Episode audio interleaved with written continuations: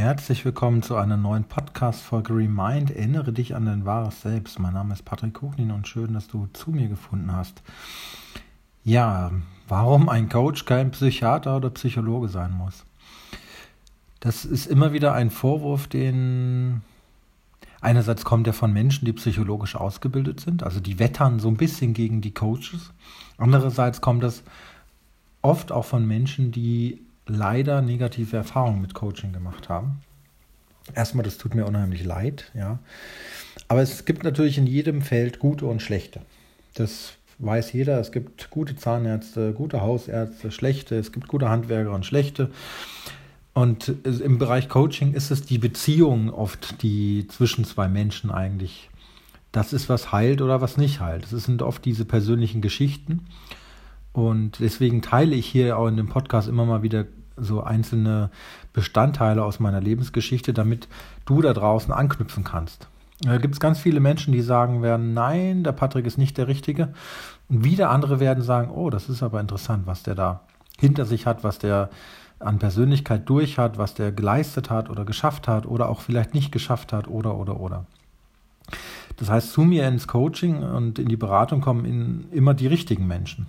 Das ist das Geheimnis. Und ich glaube, dass wir Coaches hier viel, viel, viel mehr preisgeben von uns, als das jeder Psychologe, Therapeut irgendwie da draußen machen würde. Und gleichzeitig ergänzen wir uns und wir sind keine Konkurrenten. Ähm, wer sich die Ausbildung anguckt von einem Coach und die von einem Psychologen, von einem Therapeuten, weiß auch, dass die ganz unterschiedlich sind. Ja, und oft ist es so, dass sogar Hausarzt, Therapeut, Psychiater und ein Coach in Kombination arbeiten. Auch das gibt's.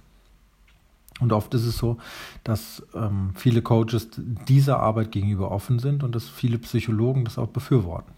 Ja, und so, sich sogar die ein oder andere Methodik da abschauen. Und ich weiß, dass in meiner Ausbildung auch ganz viele Therapeuten waren, die einfach weitere Tools und Werkzeuge lernen wollten oder effizienter werden wollten in dem, was sie tun. Und es ist so, ein Coach arbeitet natürlich nicht nach irgendwelchen Krankheitsbildern oder nach irgendwelchen Störbildern, in der Regel. Ja. Ich zum Beispiel habe da gar keine Ausbildung und ich bin auch ganz dankbar, weil das ist absichtlich der Weg, den ich wählen wollte. Ich bin zum NLP gegangen, weil es da um Veränderung ging und um vorbehaltlose Arbeit. Und auch das Störbild als solches da ja, mitunter gar nicht vorkommt. Das NLP hat zwei Grundannahmen und die sind, ja, jeder Mensch hat eine positive Absicht und jeder handelt immer aus seinen bestmöglichen Optionen. Das sind die Grundannahmen und man sucht im NLP nach Lösungen und nicht nach Störungen oder Problemen. Das Problem spielt manchmal sogar gar keine Rolle, um die Lösung zu entwickeln. Das ist auch ein sehr spannender Sachverhalt. Aber das ufert jetzt, glaube ich, dann zu weit aus, wenn wir darauf eingehen. Wichtig ist zu erkennen, es darf beides geben und ähm, beides hat seine Berechtigung. Ja, und hier müssen wir aber auch unterscheiden, ein Coach ist kein Trainer. Das heißt, jemand, der dir beibringt, wie du Facebook-Werbung irgendwie anlegst, ist nicht unbedingt ein Coach. Das ist ein Trainer. Der erklärt dir, hier, drücke hier, drücke da, richte da ein und mache da. Und der Coach ist derjenige, der in dir Glaubenssätze auflöst, mit dir gemeinsam, der Probleme löst, der ähm, die Sicht weitet, der dein Bewusstsein eröffnet, dass du wieder, ich sag mal, positive Sachen und glückliche Momente sehen kannst und dass du mehr Dankbarkeit entwickeln kannst und dass vielleicht dein Unterbewusstsein in die Kooperation geht, neue Ziele entwickelt oder neue Verhaltens- und Denkweisen entwickelt, um auf Ziele hinauszuarbeiten. Das ist Coaching. Und Training ist eben, ja, ich bringe etwas den Menschen bei. Das weiß ich so gut, weil ich natürlich beides mache, ja. Wenn ich in Organisationen unterwegs bin oder auch war, dann gebe ich einerseits Informationen und Wissen an Teilnehmer weiter. Auf der anderen Seite arbeite ich aber auch ein bisschen als Coach, indem ich ja, Interventionen dort durchführe, Interaktionen, ja, Workshops. Oder ich stelle mal Fragen in eine bestimmte Richtung. Das ist Coaching. Ja, und das unterscheidet sich im Grunde fundamental. Und Trainer werden kann eigentlich jeder, der bestimmte Dinge anderen Menschen beibringen kann. Ja, also dazu brauche ich nicht unbedingt eine Ausbildung. Ich habe damals auch ohne Ausbildung begonnen. Ähm, das geht, kann man machen, wenn man sich das zutraut und ähm, vielleicht im kleinen Rahmen schon mal das ein oder andere ausprobiert hat, kann es im Grunde jeder werden und jeder, der sich da in irgendeiner Form berufen fühlt. Aber nochmal zurück. Also der Unterschied zwischen Coaches und, und Therapeuten, Psychiatern, Psychologen, der liegt natürlich in der Ausbildung. Die einen arbeiten mit dem Störungsbild ICD-10, heißt es, glaube ich, genau. Gibt es viele Störungsbilder, die natürlich die Grundlage bilden, um überhaupt mit jemandem arbeiten zu können. Ja, das ist sozusagen die Voranamnese, die da stattfindet, um erstmal herauszufinden, was hat denn jemand. Das machen wir Coaches auch. Wir gucken nur in anderen Schubladen. Wir gucken ähm, oft auch, okay, das ist das Problem, wo da könnte die Ursache liegen. Die und die Lösung biete ich mal an und dann machen wir eine Intervention. Vom Vorgehen sind die gleich, sie haben nur unterschiedliche Werkzeuge. Das Spannende ist, dass ich zum Beispiel gar kein psychologisches Wissen so habe, außer das, was ich mal so gelesen habe, wo ich mich mit 30, 40 Büchern reingearbeitet habe, mit purer Neugierde und Begeisterung darüber, wie mehr Menschen ticken, funktionieren und innerlich arbeiten. Aber ich brauche das nicht, um Veränderung zu initiieren. Ja, um die Veränderung zu initiieren, brauche ich Feingefühl und Kommunikation. Ich höre Menschen sehr gut zu.